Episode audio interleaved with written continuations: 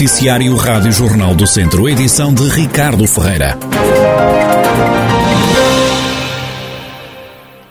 Fernando Ruas ficou preocupado com as recentes afirmações do Ministro do Ambiente, que no início do mês, na Assembleia da República, disse que o país só precisa de uma nova barragem no Ocreza para regularizar o caudal do Tejo. Numa resposta aos deputados na Comissão Permanente da Assembleia da República, João Pedro Matos Fernandes não fez qualquer referência à construção de uma nova barragem de Fagilde, o que não deixou tranquilo o presidente da Câmara de Viseu. Fiquei preocupado, li num dos jornais da imprensa diária que o senhor ministro quer mais uma nova barragem, e só mais uma nova barragem, curiosamente não é de Fagilde. Portanto, eh, fomos chamando a atenção, esperemos que ou já dá isto como certo, e portanto isto é para o futuro, dá a barragem de Fagilde não entrando neste lote, e nós ficamos descansados, porque é só mais uma barragem sem ser Fagilde, temos o caldo entornado outra vez, não é? E, portanto, esperemos que eh, eh, Fagilde já esteja dado como adquirido e que não entre nestas barragens para o futuro. Incertezas à parte, na quarta-feira a Câmara de Viseu assinou com a APA, a Agência Portuguesa do Ambiente, um protocolo para ser feito um estudo com vista à construção de uma nova barragem de Fagilde. O estudo vai custar até 120 mil euros e tem que estar concluído até ao final do ano. É o estudo para a concessão da barragem, mas isso foi para adiantar. Eh, é importante e espero que seja também, digamos, uma, a justificação, eventualmente, para eu querer acreditar que, que o Ministro já não está a falar nisto. O estudo não é para ver se a barragem, a barragem necessária já foi dada como tal. Agora, é, o, o, estudo é para, para a Câmara fazer, uh, o, em nome, em vez de ser a APA, uh, digamos que tem problemas e, e é uma, uma, uma, gestão mais pesada, depende de uma série de autorizações, a Câmara substituiu-se à APA para fazer esse estudo. O estudo para definir o lugar da barragem, etc, etc. Isto era fundamental, portanto, a partir de agora, vamos começar. Isto, isto é um passo. Fernando Ruas reforça que a barragem a avançar vai demorar quatro anos a ficar pronta. Se a barragem começasse agora, é bom que se tenha consciência de que ela demora quatro anos. Portanto, nós esperamos ter resposta, ainda por, por, por, por a atual barragem de Fagil, que dê resposta aos nossos problemas. Mas só ficaremos descansados se, se a barragem começasse agora, daqui por, por o tempo que ela vai começar. Portanto, às vezes ficamos com a ideia de que se o governo decidir, a barragem fica pronta, mas não, é um processo demorado de construção. A nova barragem é determinante para garantir o abastecimento a Viseu e para os conselhos de Nelas, Mangual, de Sátão e Penalva do Castelo. Fernando Ruas avisa, no entanto, que a falta de água só se resolve com um sistema redundante. Acredito que as pessoas andassem a trabalhar nisto, mas às vezes está-se a ideia de que já estava muita coisa feita e não estava. Não vale a pena, não estava muita coisa feita. A escolha, a escolha do. do e, e, e mais, eu tenho, eu, eu tenho a preocupação e farei tudo para escolher o sistema mais barato para os vizinhos. Mas há uma coisa que eu não quero, não ando à procura do sistema mais barato para tirar para as calendas gregas. Se tiver que ter um sistema, porque os outros também o pagam, se tiver que ter um sistema que, que não seja tão barato, mas que nos, nos garanta que não temos outro 2017, eu não, não hesito minimamente. Fernando Ruas, presidente da Câmara de Viseu. Quem já se veio congratular com este estudo com vista à construção da nova barragem de Fagilde foi o PS. A presidente da Conselhia Socialista de Viseu, Lúcia Silva, fala no cumprimento de uma promessa. Em 2019, o Sr. Ministro assumiu publicamente a construção de uma nova barragem em Fagilde, através da APA, naturalmente. E, eh, portanto, a APA que é a entidade responsável pela gestão de recursos hídricos. E, portanto, em 2019 o Sr. Ministro assumiu. Entretanto, à época, ele disse aos municípios que eh, para os municípios encontrarem uma solução organizacional que o Ministério assumia a construção da barragem.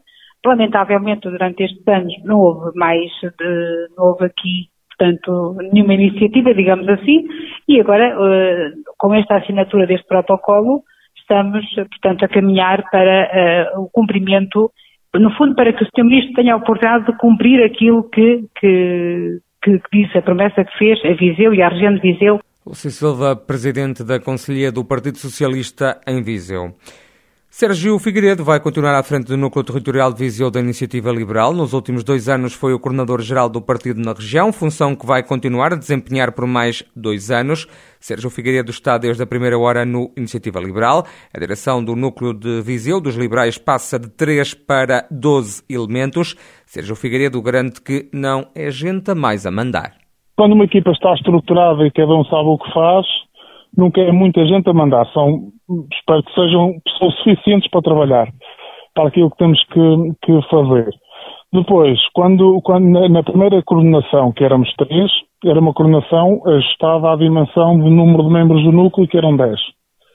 Foi com 10, entre 10 a 15, que iniciamos, fundamos o núcleo de Viseu. Atualmente estamos eh, a caminho dos 100 membros no núcleo e, portanto, permite ajustar Uh, aliás, nós temos mesmo que ajustar a, a, a dimensão da equipa de, de, coordenação a essa nova realidade e, e, tem que estar enquadrada nos estatutos e, portanto, os 12 elementos, que são nove efetivos mais três suplentes, é o número de, de, de, elementos do grupo de coordenação que, se ajusta à dimensão do núcleo. Sérgio Figueiredo explica também os objetivos que o Núcleo Territorial de Viseu da Iniciativa Liberal traçou para os próximos dois anos de mandato. Nós temos uh, algumas grandes preocupações, que é, é o inverno demográfico, a demografia na região, a preocupação ambiental também, um, e a redução de impostos ou, ou, a carga de impostos sobre, sobre as pessoas, portanto, reduzir o peso do, do Estado sobre quem trabalha, sobre quem, quem, quem trabalha, não trabalha, sobre, sobre as pessoas de uma forma, de uma forma geral. Uh, depois, internamente, na gestão do núcleo, temos, temos tarefas continuar a expansão em número de membros, ou crescer em número de membros, uh, promover a constituição de novos núcleos do, do, da iniciativa liberal nos, nos restantes municípios do distrito, uh, criar mais dinâmicas, vamos ter programas de formação interna para membros, literacia económica, liberal, financeira, eventos também de, de, de caráter mais, mais lúdico, Sérgio Figueiredo, que vai manter-se à frente do núcleo territorial de Viseu da Iniciativa Liberal. Quem está fora da direção é Fernando Figueiredo, ele que foi o último candidato do partido à Câmara de Viseu. Fernando Figueiredo diz que vai continuar a ser militante e a prestar apoio.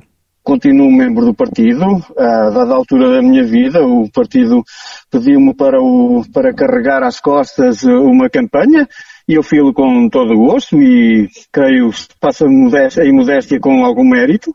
Mas agora é tempo dos novos mostrarem que são capazes também de fazer política e são, e que sabem fazer política até melhor do que eu. Portanto, estou convencido que daqui a dois anos esse novo núcleo já terá não um, mas sim 24 núcleos conselheiros, já terá uma estrutura montada para dar resposta às autárquicas de 2025 e, portanto, nessa matéria eu continuarei a prestar ao partido aquilo que qualquer membro deve fazer, eh, de acordo com os princípios e os estatutos. Fernando Figueiredo a garantir que vai manter-se como militante da Iniciativa Liberal, mas não está na direção do partido na região. Lamego e Tarouca juntaram-se para criar o Caminho dos Monges, o projeto intermunicipal de ecoturismo cultural revisita os trilhos percorridos pelos monges de Cister, é o que explica o presidente da Câmara de Lamego, Francisco Lopes. Este era essencialmente o caminho que ancestralmente os monges de Cister percorriam quando, saindo dos mosteiros de São João de Tarouca e Salvedas e descendo o Val do Barosa, se dirigiam às quintas vinhateiras, às propriedades onde produziam o vinho, que veio a ser mais tarde conhecido eh, como vinho cheirante de Cambres, eh, vinho fino ou eh, vinho do Porto. E, portanto, este é um percurso com características culturais e ambientais que parte precisamente de São João de Tarouca, o primeiro mosteiro de Cister e percorre o Douro, entre outros monumentos e outros locais de interesse turístico, nomeadamente as quintas, as carros, os restaurantes, as unidades hoteleiras e todo o percurso do Rio Varosa, Francisco Lopes, presidente da Câmara de Lamego, já o vice-presidente do município de Tarouca, José Damião, realça a parceria estabelecida entre os dois conselhos para criar este Caminho dos Monges. O caminho é, é importante, mas também uh, o sinal que estes dois conceitos deram também é. Ou seja, há aqui, há aqui dois pontos que para mim são, são todos, e é, é, um caminho que está a desenvolver há algum tempo, de todo muito importante. Primeiro, porque os, os dois conselhos avançaram com um, um investimento uh,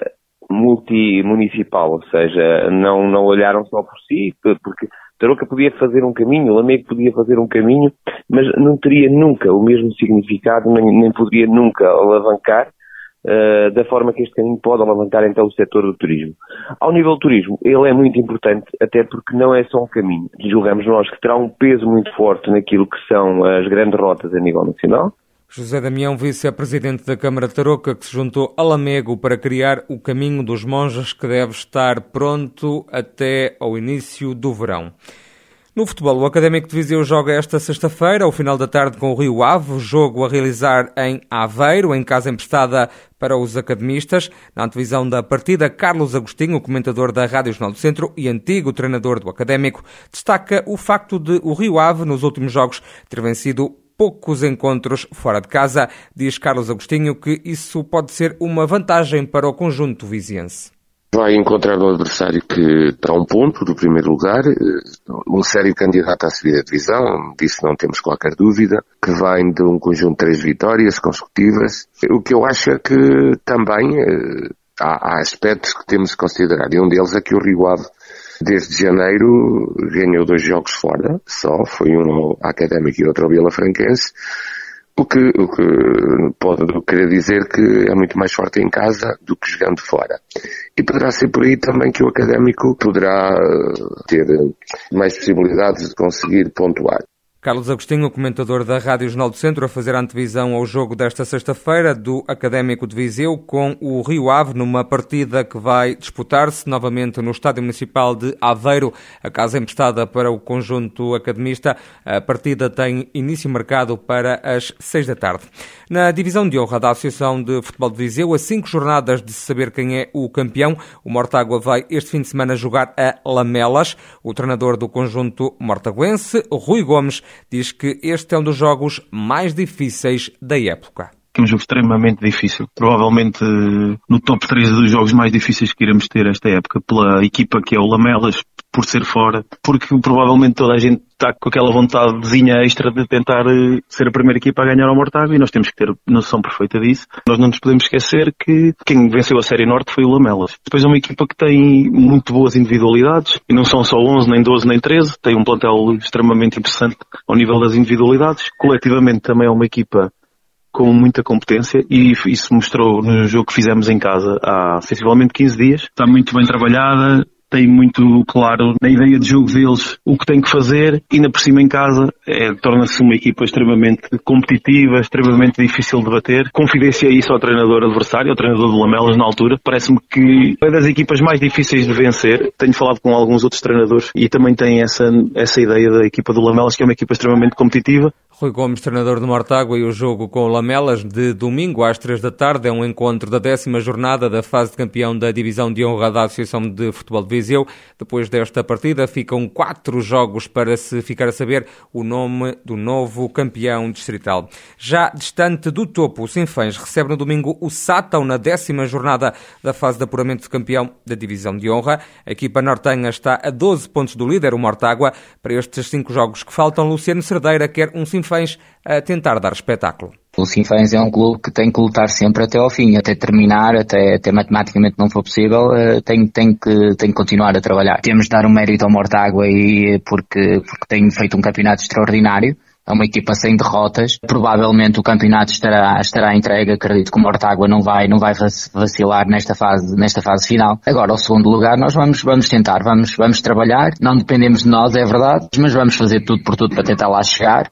Sabendo que vai ser difícil, porque há várias equipas que podem e que querem muito também lá chegar, mas nós vamos, vamos dar o nosso melhor a ver se, se conseguimos e começar a, a pensar no futuro, porque é muito importante para, para, para o clube. Luciano Cerdeira, treinador do Sinfãs, equipa que já está distante do primeiro lugar, mas com hipóteses de chegar à terceira posição, que dá acesso à taça de sócios de mérito e ao segundo lugar, que permite jogar a primeira eliminatória da taça de Portugal.